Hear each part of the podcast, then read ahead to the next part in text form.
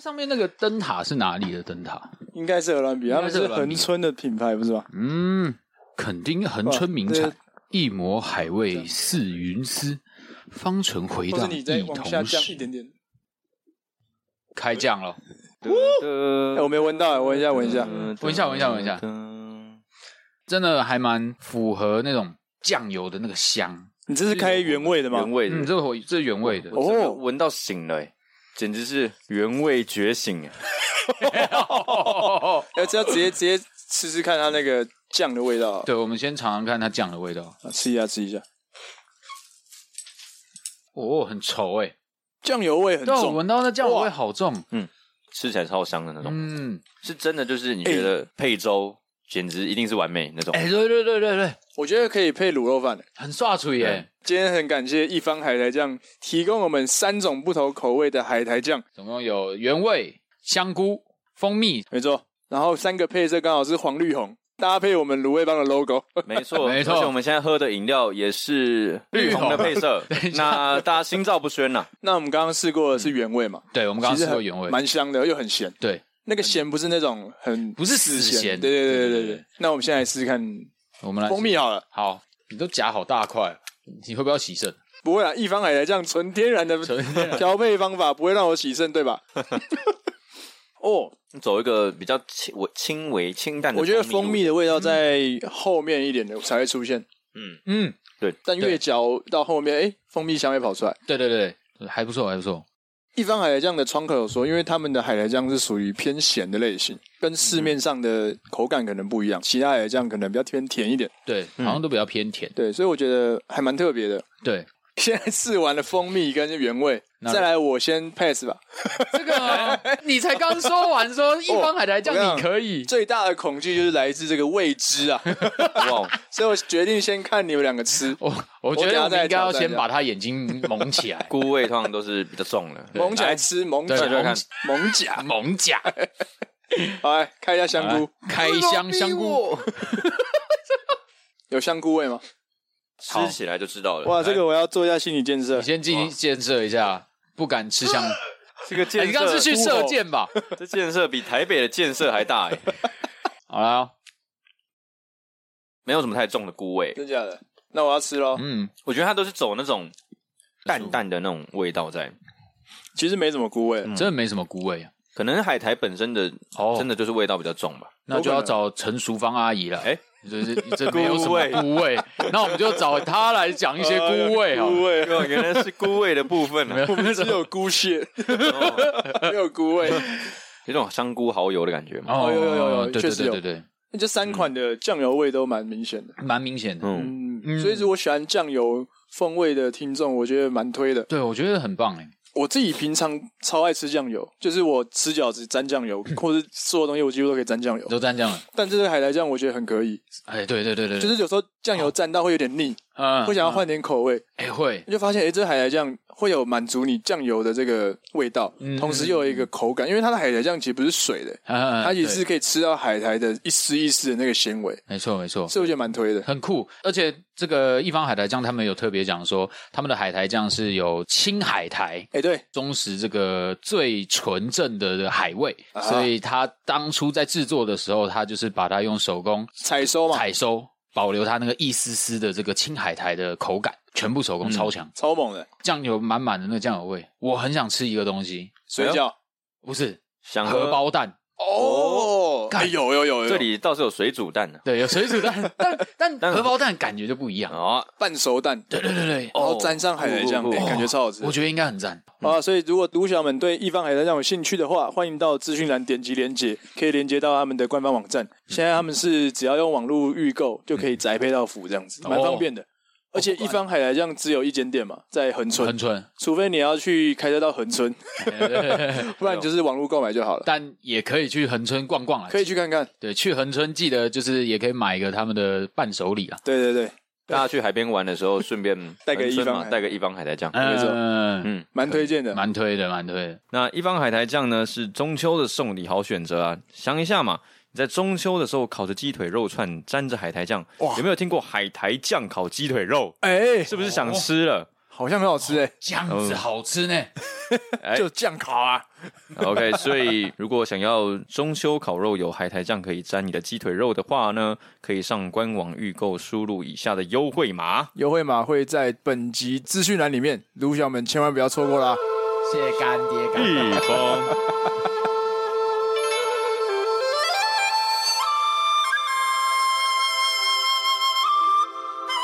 方。每个礼拜最期待的就是这个部分了，听众给我一点掌声，哦、漂亮。好，那我这边啪啪啪啪啪给你，还自己带掌声，自己啪。好，OK，这个今天来讲一点 OK 生活小故事好了。最近有两个朋友，那男生叫做 Walker，女生叫做 Honey。哦，这个 Honey 呢，他第一次在这个聚会看到 Walker 的时候，就觉得他很帅，就对他很有意思。私底下就约了很多次，那就是因为哈尼他觉得说，个约会过程中都有跟这个 Walker 透露一点他的心意啊，可是 Walker 好像都没有 get 到。那这哈尼呢，就过来跟我讲说：“哎，基哥怎么办？我觉得 Walker 他好像对我没有意思哎。”然后我说：“嗯，不会吧？看你们限动蛮常出去玩的啊，感觉很有谱啊。”然后他说：“不是啊。”就虽然我之前我前几次约会都有跟他表达心意，可是上一次我跟他去阳明山上看星星的时候，就觉得怪怪的。我说啊，孤男寡女哎，半夜一起去看星星哎，这就叫做我可以陪你去看星星了，你还想要怎么样？然后 哈哈尼就觉得不用再多说明，我就要和你在一起。我只想要他继续这样唱下去而已。哦，哇，哎，的的的的，这个有点故事的成分在里面，蛮屌的，虚构成分。我可不这么认为啊，我可我可不这么认为啦。哇，还结合到一个相当怀旧的歌曲，哎，哎，真的，没错，大家的回忆，这让我也想到一个有趣的可以讲。哎呦。哎，是你的曾经感情经验吗？这个呢，可能我朋友发生的事啊。你朋友、哦、没有了，这是小渣朋友。哎，就是呢，哦，我们化名叫 Walker。哎，Walker 呢，他在一个非常正式的场合哦拜访客户的时候，但他发现他没有西装哦，所以他找到了一家有在手工做西装的一个老师傅哦，请他这样做一套。一个月之后，哎，拿到了，嘿嘿，我穿的是非常的舒适，非常的喜欢。所以之后呢，Walker 他如果有西装上面的需要的时候，好，例如说他的朋友也需要一套，那 Walker 也会跟老板说，哎，老板，我还要再跟你定制一套蓝色的，一样，下个月希望可以拿到。嗯嗯，那久而久之，他们这样来往啊，一直介绍朋友去给那个老师傅啊，过程都非常的顺遂。然后都很开心，但后来 Walker 开始讨厌这个老板了。哎呦，嗯，发生什么事？因为他意识到老板是说一套做一套的人。对啊，他们说要做一套，人家定制的，当然要说一套做一套啊。OK，他就定制，很屌哎，欸。对。这蛮屌的，啊，太可怕了，不然又怎么样？好像也没人怎么样。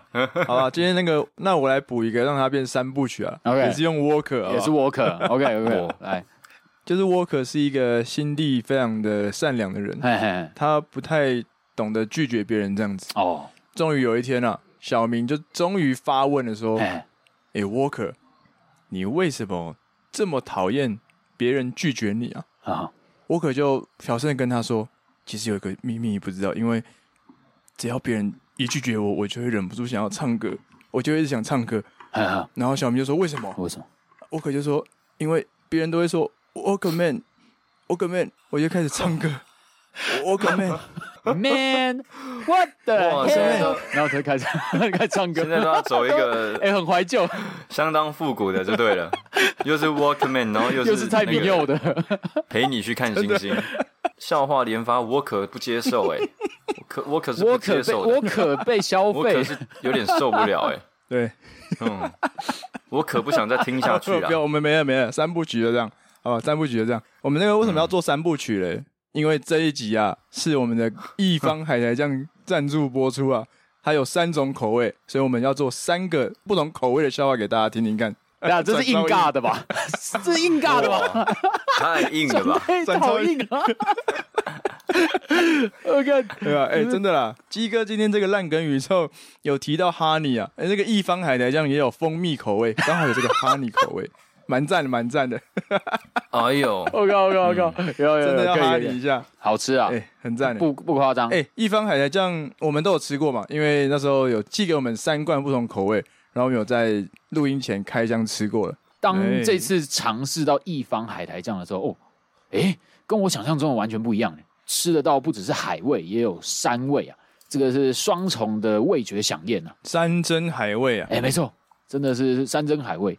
而我觉得，就像刚刚鸡哥讲到的，我第一个联想到的，哇，如果拿来配粥，一小时候就很喜欢吃咸的东西，这、哎、一直到大都是，哦、尤其是那种，哎，我们最近还一起去吃川菜嘛，川菜，然后那些只要是重咸的、热炒的，我都很爱。所以这个海苔酱，我吃到的时候，我觉得它是，它真的不是那种死咸，喜欢咸的人一定会喜欢它这种类型、嗯、这种 type，没错。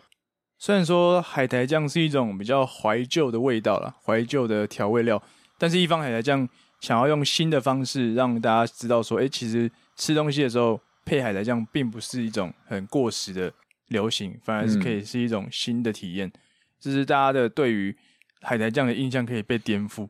这也是他们最近蛮强调的食文化新创意，嗯，就是把这种复古的东西再拿出来新创。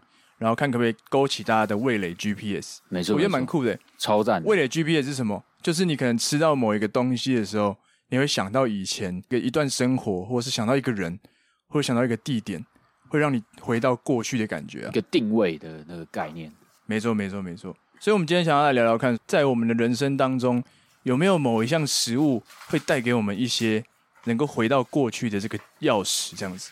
哇，很多对食物这个东西有很多很多故事诶，我觉得那些回忆都是由食物来串联起来的，包括林俊杰，为什么？为什么？因为是食物者为俊杰，这个就是老梗，老梗新用，老梗新用。你要说我和你都是豆浆油条，这个也算了，这个也算了，可以，OK OK，对啊，所以。对我来说，我自己第一个想到的东西应该是剉冰。剉冰哦，哎呦，哇！现在这个季节超适合哎。那就是大家知道我在夜市住在夜市楼上嘛，而且我自己也真的是很怕热的那种，就会常去我家附近一家冰店。它就是夜市或者是市场里面会出现的那种很传统的冰店，然后一个民房外面，然后它就摆一桌，上面它有很多不一样的配料，可能就像什么粉圆啊、芋圆啊，或者是凤梨那些东西，它就摆在这样一盆一盆摆在桌上，让你去挑。那我那家，嗯，它蛮有趣的，我们会很喜欢买那间，是因为它真的是修个短袜。在我小的时候，一碗只要五十块，五十块。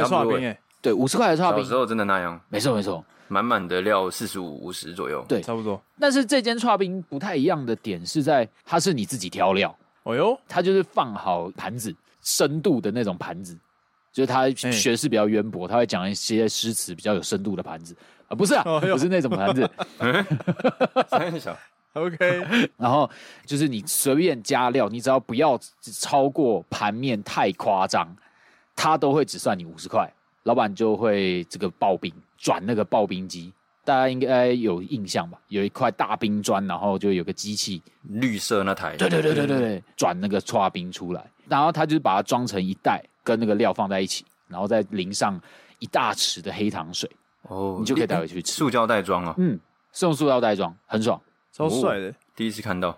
但是现在变成冰店以外的店家了，其实对我来说，我觉得是蛮难过的一件事情。因为，哎呦，就是我说他是从我从小吃到大的那个口味，然后我跟我的很多朋友国小国中的时候，蛮常去那间冰店吃，在那边真的就是乱挖，他完全没有限制你挖几种，你想挖什么就挖什么。哇，价钱是目测是不是？价钱跟便当一样，我没有价钱，它就是固定的，真是剉冰界的 buffet。所以，等一下，那我好奇，你不能在那个百香果酱下面盖一个草莓酱？这样子不太好，哎，这样子不行，所以你可以在薏仁下面藏一些粉圆，绿豆下面藏一些红豆，这样子。哦，白饭下面藏一些控肉，差不多这个意思。这到底是不是在吃冰？最喜欢这样藏东西，不是吗？都把一些主食藏在菜下面。等一下，你们会这样子哦？没有，不会。这边先澄清，是不？听说听过这个故事，都听别人讲，听说了。哦，好坏啊，大家。哎呀，哇！所以鸡哥这间冰店，他完全不会觉得说，哎，你拿来朵，或者你选择高级的配料而去加钱，而是你让他们就让你随意的挖，是不是？对，随意挖。而且我觉得最屌的是，大家应该就会有一个想法说，哎，我要挑超过五十块的这种价值嘛。那他们还蛮屌的，连那种。蜜饯、凤梨、罐头凤梨都放出来，哦、你一看就知道那个真的就是很贵。哦、你只要捞个十几二十颗，这个冰已经是划算的，已经是非常划算的一间店。啊、那罐头一罐的数量，说不定就都是都差不多二三十块这样子，然后你就直接拿二三十块走这样，跟去那个 buffet 一样，全部都吃海鲜，对，对，对，对，就是虾把它挑满这样子。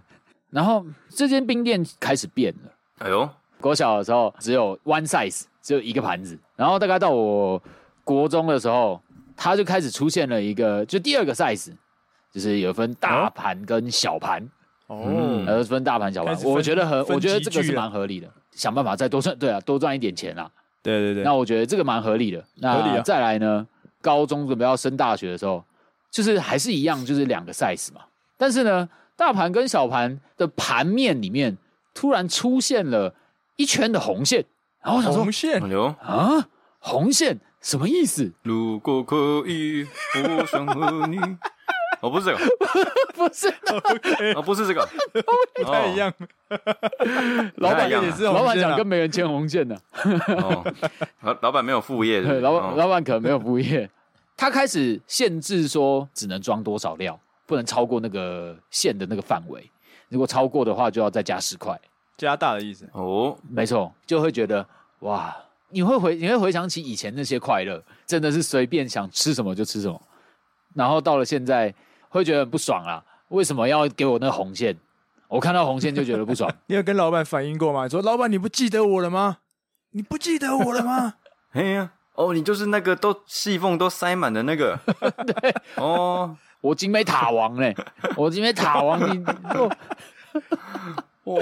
居然不给我塔王面子哎！哇，你这个以前的刨冰对你们来说就像是一个开放的世界，可以自由的探索。哎，对对对对对，开放世界的游戏，对不对？完美世界，真的完美世界，魔兽世界，空战武侠，对，空战武侠，星座星座 M M O R P G，我们没有接到这个业，我没有接到这个业配吗？到底是几间厂商的业配？今天是一方还在这样啊，大家。对，但是渐渐的开始规定越来越多的时候，你们好像就开始，你们这些老玩家就绑手绑脚了。哎，对，很多事情不能做，然后很多东西回不去了。对，就跟现在风之谷一样啊，以前是被绿水灵干的要死要活的，现在绿水灵跟我跟我家的蚂蚁一样，就是随便杀随便死。哦，是这样说吗？改不改太大了啦，受不了，只能退坑了。我刚想到一个东西，吃乐冰。哎，从我们小时候是自己装到爽，但后来可能杯子那些都放在柜台，你要去柜台点，他才会给你杯子。哎，没错没错。然后就觉得哇，怎么规则开始改变？因为喝起来都味道都不对，那个味道完全不一样，错掉这样。对，是不是因为我们一直找 bug，所以老板就一直 debug？对，老板一直想 debug，就是我们这死小孩一直把它装得满这样子。对啊，对啊。像我小时候能够吃到冰的时候，通常都是父母心情特别好。或是说最近表现不错，它会它会是一个奖赏哦，真假的？因为吃冰对我来说以前并不是一个每天都能吃到的东西。对，因为我爸妈会觉得吃冰吃太多对身体不好，所以如果今天能到吃到冰，表示一定有什么大事发生或者怎样的哦，所以我会特别珍惜这些时刻哦，所以我会把吃冰跟快乐、开心的这些心情联想在一起啊，哈哈，会、嗯、会是非常印象深刻这样子。嗯嗯、那小扎嘞，小扎这边有没有什么？可以分享的，伴随我长大的食物，对不对？哎，刚好这两种都是我最近有吃到的。像我近期有下去台中，在上车之前呢，在便利商店晃了一下，实在是不知道买什么。架上的饭团看着都不怎么顺眼，面包又很难下，难以下咽。嘿嘿，觉得啊，时间快到了，怎么办？到底要买什么当早餐？这时我看到一个救赎了。哦，哇，哎呦，这个东西。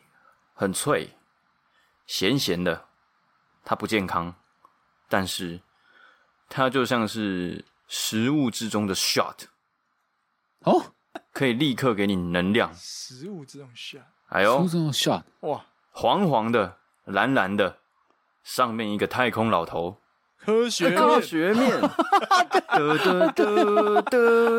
面，这个真的太屌了哇！我觉得科学面，OK，我觉得他他就跟那个肉松饭团一样，在便利商店的地位屹立不摇，简直是始祖啊！始祖级的食物，真的是，嗯，它是始祖，到现在都还活着的食物。对，吃下去就像我刚刚讲的那个 shot 一样，以前的回忆都回来了。嗯，还。想象自己还是一个小屁孩的时候，手上拿着六块钱，有没有六块钱？哎、欸，对，真的六块，一个五块加一个一块，对，哎呀，都是六块钱，对。到超商，这六块钱拿给超商店员，得到一包超过你手掌大小的科学面，超爽，碾碎整包味精加进去。有没有人是加半包的？加半包、欸，我一开始是加半包的，我一开始是半包。哎呦，我不行哎，我要全加哎，我是一直到。看到朋友都全家之后，我就想说为什么要全家？他就给我吃一口，我想说哦，干，另外一个世界。对，就是要全家，一定要不健康，然后咸。嗯、哦，嗯，哎、欸，那我们来讲一下你们吃科学面的吃法都是怎么样？OK，好，我的步骤一拿过来，用最快的速度全部捏碎，全部捏碎，捏到最碎，绝对不能不能有那种很像，呃、你知道张君雅有一种出一种哦一球一球的那个，对不对？哎、欸，对对对对对对对。绝对不能有那种大小的出现，一定是要最碎的。哦，你也是，你是捏碎派的。对，你要最碎之后呢，然后从中间这样打开，不是从侧边撕开，是中间打开，从它的脊椎打开，粉这样拿起来，哎，一撕倒进去，然后把袋口捏起来，转个几圈，开始用手这样像是扇扇子一样这样甩甩甩甩甩甩，把那个对对对粉全部均匀，打开就开始可以用倒着吃的。倒到手上，或者直接倒到嘴巴，都相当的适合。哎，没错，没错，没错。这是我吃那个科学面的心法。哎，哦，这个这个是纯正的纯正的捏碎全碎派。我呢，我是随心琐碎派。哎呦，OK，我不会是，我不会让它全部碎掉。我一定赶快找旁边的朋友，先往他头上敲，先往他头上敲，没有头，因为因为这样敲科学面才不会全碎啊，它才会是就是哦，有些碎，有些没有很碎，然后我就把那个粉全部倒进去，全加，然后开始就是一样，跟小扎做的方式基本上差不多，就是一样，就是把它摇均匀以后。再把它打开开始吃，我觉得如果我可以吃到一块很大的那种的时候，我就觉得是一种 bonus 哦，对我来说是一种 bonus，就是一个酷哦，这个加分点。然后我操，哦，看好爽，大块一点的，然后有沾很多粉的那个，吃起来我觉得那口感超赞，我超爱那种麦当劳的薯条的概念。哦，有时候会吃到短的，有时候拉到一根超长的。哦，对对对对对，会觉得是一次拿三根，吃起来更爽。哎。对对对，我是这个派别的，我随心所欲。所以鸡哥，你不会刻意捏碎，或者不会刻意捏到不碎，就是看你怎么捏都怎么捏，没有在刻意这样子。对，我没有在刻意。我的吃法呢跟鸡哥类似，但我是要追求一定要每个都结块，不能有碎掉的部分。啊，我一定吃结块的结块派。我是对对，一定要结块派。哦，不可以是几条面条掉出来，不可以是面条，不要是面块。我我只接受是面块的这样子。因为我觉得那个面块吃起来才爽，我没有办法吃到很碎的，到 到很碎，然后捏到那种只剩粉跟面那种碎碎在一起，我就可能就不吃了。我会觉得那个东西不是科学面，那个是留下来的渣渣。哇哇，歧视啊！哦，真的，真的是科学面年代。讲到科学面，就让我想到，嗯，哦，呃，这个呃佩奇哦，你可以教我怎么煮面，是不是？呃，面怎么煮啊？这样科学面。靠 靠北学，哇靠科学面！哎，现在现在不是艺人吗？那种公众人物都很喜欢出泡面吗？哦，这个要准备选举嘛？那我们这个科市长如果闲下来没事做，要不要来做个科学面？哦，他可以当科学面代言人，代言人呢？可以，科学面呢？然后那个谁谁就可以当统一面了，韩国语吧？统一哦，我这个敏感哦，是那个吧？白狼啊，白狼啊，白狼啊，对，白狼是不是？白狼统一面，张张安乐。同一面，靠背，靠靠背，看科学面上面那个老头也换成科皮耶，好猛，直接戴戴那个帽子，统一面。那谁要当王子面呢？哦，蒋万安哦，王子面。还是王子？面，面面俱到哎。来，你的王子科学面继续讲，科学面你讲科学面。啊？没有，我的科学面就是伴我这个从去台中的这个普悠玛的路上啊，觉得这个感动的回忆又出现了。对我来说，就是一个立即能给我。能量的一个粮食，就像我刚刚讲的 shot 一样。嗯、科学面好像就是有一个，所以真的有一个至高无上的存的那个存在感。对，张君雅的也吃过，可是张君雅的感觉就没有那么脆。对，嗯嗯，没错没错，口感不太一样，真的口感不一样。所以我觉得这是一个嘿无可取代的一个零食的地位。对，然后我就觉得，对，就这样，对啊，没错没错，嗯。而且这边其实我觉得跟一方海苔酱也有一点关联，就是之前我们在跟一方海苔酱那边聊天的时候，他们有说小时候他们的爷爷奶奶都会把海苔酱拿来做成一些特殊的零食给他们的小孩子吃。嗯，嗯，对于某一些时代的人来说，海苔酱算是小时候的回忆之一啦。等于说是科学面对于我们，其实我们小时候吃科学面就是觉得这是一种零食，但对一方海苔酱的许多。呃，顾客来说，海苔酱就是小时候的零食，所以这个连接是非常深厚的。嗯，我觉得这一点是非常对。食物可以带给我们，就是回到小时候这个概念，会有一个非常深刻的连接啊。那我想这边分享一下，就是现在看到很多店家都会说到说，哎，我们是卖怀旧美食。像我啦，我看到怀旧美食四个字，嗯，我就会想说，怀旧美食的味道是怎么样子？因为我相信大家对于怀旧美食的想法都不太一样，你的怀旧美食可能跟我怀旧美食的那个口感跟它整个味道都不太一样。那我们可以来分享一下，大家对于你们对于怀旧美食，你会想到什么样的味道？那哈，我脑海中第一个浮现出来的味道是那种铁路便当那种味道哦，就是那种木盒装的那种铁路便当，就是一定会有很咸的菜脯，一颗卤蛋，然后会有一些没什么味道咸咸的菜。加上一块蛮多骨头的肉排，对对对对，对。我来说这就是怀旧美食，哦、就是吃起来你不会觉得它不好吃，但你不会特别想再去吃，因为会觉得说好像变没有太多的变化，它就是每次吃的时候味道都是给你一样的感受这样子，所以就觉得啊，好像可以再去试试别的。那当有时候外面吃了很多各式各样料理之后，突然会想到这个怀旧美食的味道，我就再去找到这个怀旧美食，把它拿过来吃一遍，再来回味一下这样子。我不知道对你们来说是不是这样子。怀旧美食，我马上会想到的就是一个圆盘，上面装着白饭，白饭周边摆着三道菜，有一道是豆干，一道是青江菜，一道是高丽菜。哦，这种的。哎呦，哎。旁边再放着一碗卤鸡腿，那跟我有点像，是一种是那种便当类的。对，然后然后那个店家的装潢都是木头的木质的桌椅，嗯嗯嗯嗯，然后还有那种窗棂在那个窗帘都出来了，哇，窗棂窗棂的棂很难写呢。对啊，大家知道怎么写吗？卢小们，呃，给你们按暂停去查一下，对啊，我去查一下。对，就是这个环境，然后这个食物。都是那种，哎、欸，其实就很像便当店会出现，对不对？我也很直觉，就是想要便当那种木盒便当。嗯嗯嗯，我的对我来说最符合怀旧美食的店家应该是胡须张。哎呦，为什么？真假？他不是卤肉卤肉饭界的 LV 吗？对，但是因为他现在的招牌有变，然后他以前的招牌那种黄黄的，踏进门里面，其实你也看得出来，他的装潢也是。比较偏木头，然后木桌椅这样子，然后做板凳，就是它会像是一个，就是刚呃一方有提到味蕾 GPS，就吃到 OK 胡须章的时候，会感觉到呃有一点念旧的感觉，回到过去的那些回那些回忆都回都回来。就以前我我自己是小时候，嗯、只有在我跟我爸出去打球的时候，他才会带我去吃胡须张。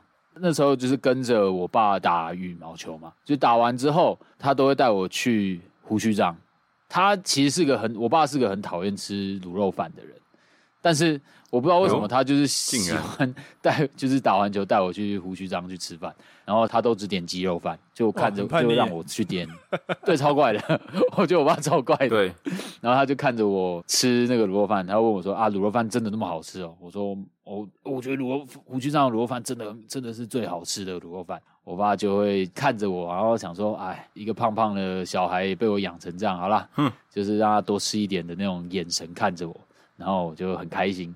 就我那个时候小时候，真的就觉得吃胡须章是一件蛮开心的事情，也是至少是跟我爸，嗯，呃，一个回忆啦，相处的一个记忆。对对对，哎、欸，我觉得很赞的。所以鸡哥对怀旧美食的的印象，主要还是来自于跟爸爸相处的这段记忆。对啊。”所以你会觉得你会有种怀旧感，这样子。真的那种东西就是会跟记忆啊，跟过去的经验，就是我吃到这个食物的时候，我就会想起过去的那些回忆。这样。其实我刚才听鸡哥分享的时候，有一个想法，但这个东西就是留给鸡哥自己去想。鸡哥刚刚不是讲说，你爸其实没有很喜欢吃卤肉饭嘛，但他常常会带你去吃胡须章。对，我刚刚想到，其实就是因为你爸他知道你喜欢吃卤肉饭。所以他才会一直带你去吃胡须章，因为他并不是想要自己吃好吃的，而是想看你吃你喜欢吃的时候的那个样子。嗯嗯嗯嗯，然后会觉得干其实蛮感动哦，因为他宁可吃一个他自己没那么爱吃的东西，嗯，但他觉得哎、欸，看你吃你喜欢吃的卤肉饭，真的会让他很开心这样子。这个我倒真的没有想过、欸，哎、欸，对我真的不觉得他会这样想、欸，哎。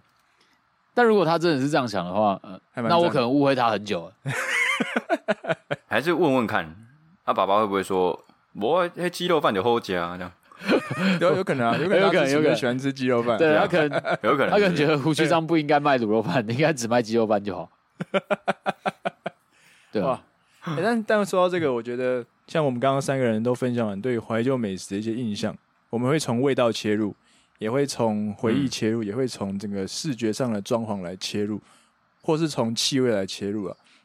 那不管从哪方向切入，表示这个这个食物跟你本身也会有一个连结，就是有某一个元素，你在看到这个食物的时候，你就会觉得说，哎、它好像在我生命中也是有一个蛮重要的地位在那边。然后我就会觉得说，我每次定期都会回去把再把这个味道打开来，重新回味一下。重新再感受我以前的那一些时光，这样子。所以像是很多人，比如说你在看电影啊，在看电视的时候，或者看小说，大家对于逝去的那些亲友，都会透过食物的方式来缅怀他。这也是一个非常常见的时刻啦。Oh, 像我自己本身在前面的集数也有分享过，就是排骨鸡面这个故事嘛。如果没有听过的，大家可以去听一下，超感人。对，就是我跟我爷爷的故事，我觉得很赞。我每年都还是会再去。把排骨鸡面拿出来，回重新来吃一下，就来重新回怀念一下以前爷爷跟我的这个短短的这个回忆，这样子。嗯嗯嗯。那我会觉得说，一直到现在啊，我们二十几岁了，从小时候到现在，我们特别喜欢吃的食物，其实吃到后来，有时候我会突然意识到它味道不一样了。比如说，我很喜欢吃科学面，但是现在的我们再回去吃科学面的时候，它这个科学面的味道怎么好像变了？那究竟是它真的变了，还是是我们真的长大了，然后整个心情不一样了？所以我会觉得这个食物在变得没有以前那么的好吃。嗯，我觉得最大最常出现的心情，可能是应该不是它实际上味道改变，而是因为你现在状况不一样，嗯、你对于吃到它的这个期待程度也不一样。以前小时候去吃的时候，嗯、是一种，呃，哦，我我今天有运动，而且我是跟我爸一起去吃的，然后是一个呃亲子的时光，然后会觉得有点期待可以吃到这些东西，然后吃到就很开心。可是现在呢，就是呃跟家人的关系，好像也不是因为亲子活动才去做这件事情，所以味道上就会觉得，哦，我只是来吃饭而已，我只是为了填饱肚子，可能不是一种真正味道上的改变。应该是偏向心情上，哦，心境上，对，心境上，对对对，哦，怎么看待这个食物的样子？因为以以前在吃的时候，确实，例如说今天是个特别的日子，跟家人一起去吃我家牛排，哦，对，很经典的一家嘛，贵对贵族世家那种，对对对。所以以以前会非常珍惜这样的机会，然后食跟着食物也变得开始好吃起来。可是现在唾手可得，想去就去。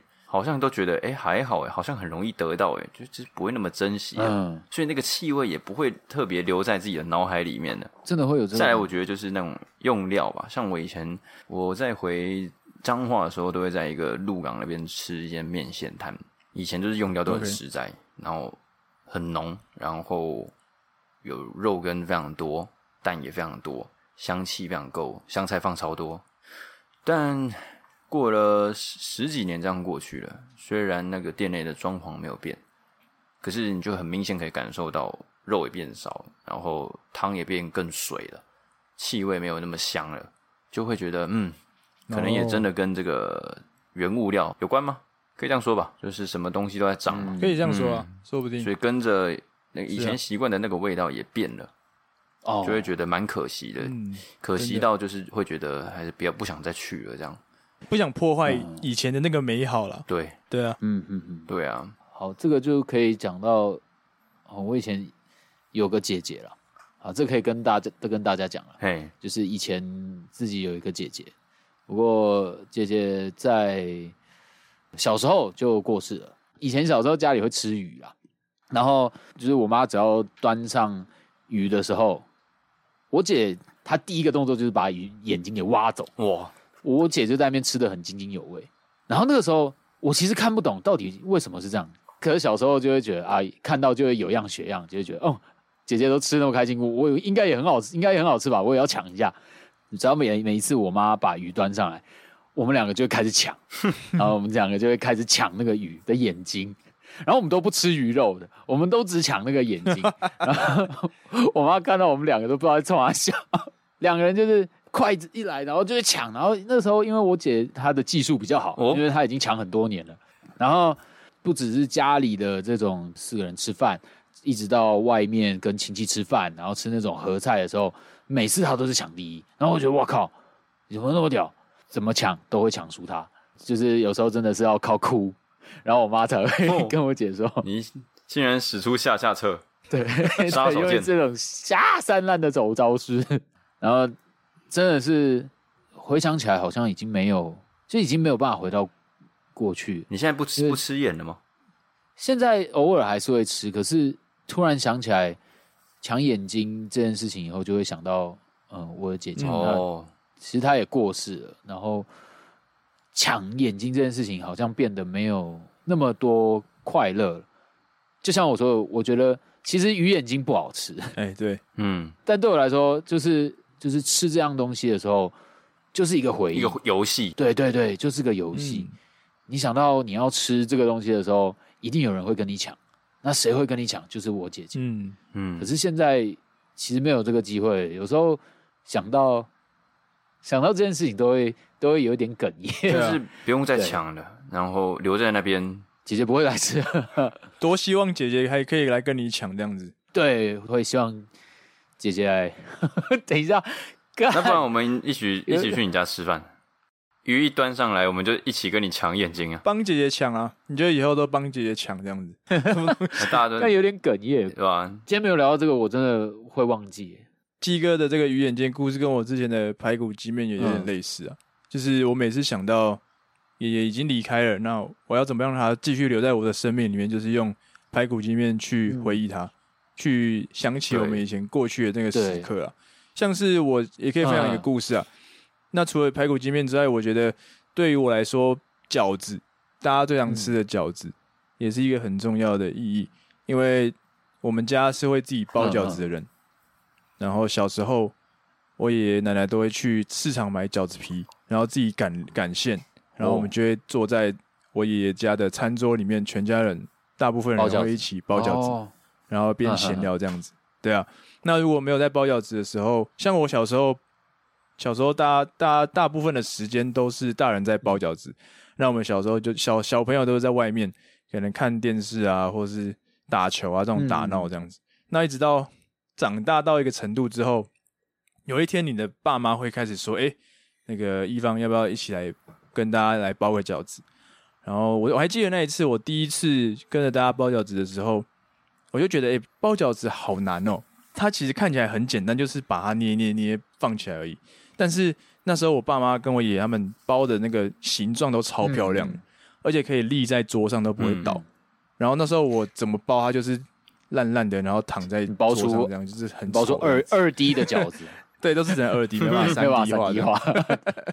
或者小时候都会想有那种怪点子啊，就想要包一些奇奇怪怪的形状啊，然后搞到后来就是那些都是都破掉了。真的到时候煮的时候，那种特殊造型，因为没有捏好，然后都破破烂烂的这样子。呃、我就觉得，哎，每年在包饺子这个过程中，会让我觉得说，哎，这是一个全家可以一起坐在餐桌上，然后共同做一件事的这个回忆。嗯、因为我爷爷奶奶都过世了嘛。嗯然后加上我爸妈现在还是会包饺子，但是呃，那个包饺子的次数跟以前当然是不能比的，所以我就觉得哇，如果能够再出现这种大家一起包饺子的时刻，会是非常来非对我来说非常有意义的时刻，因为代表着大家又可以一起团圆，然后那个以前小时候的回忆又全部都回来了。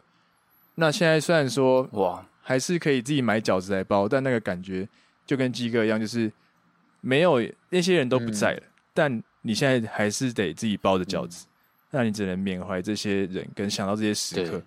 所以我觉得食物真的可以带给我们每个人有非常非常多个人故事啊，看可以是这么贴近生活的。所以我觉得，就是不管是传统美食，还是说现在创新的食物，嗯、大家都还可以多去体验一下，就是每个食物的特色跟它背后的故事是什么。尤其是传统美食啊，因为在过去的年代。跟在现在的年代比较之下，其实很多味道跟很多饮食习惯都会改变。那传统美食到底要怎么样顺应时代变化，然后继续有它的竞争力？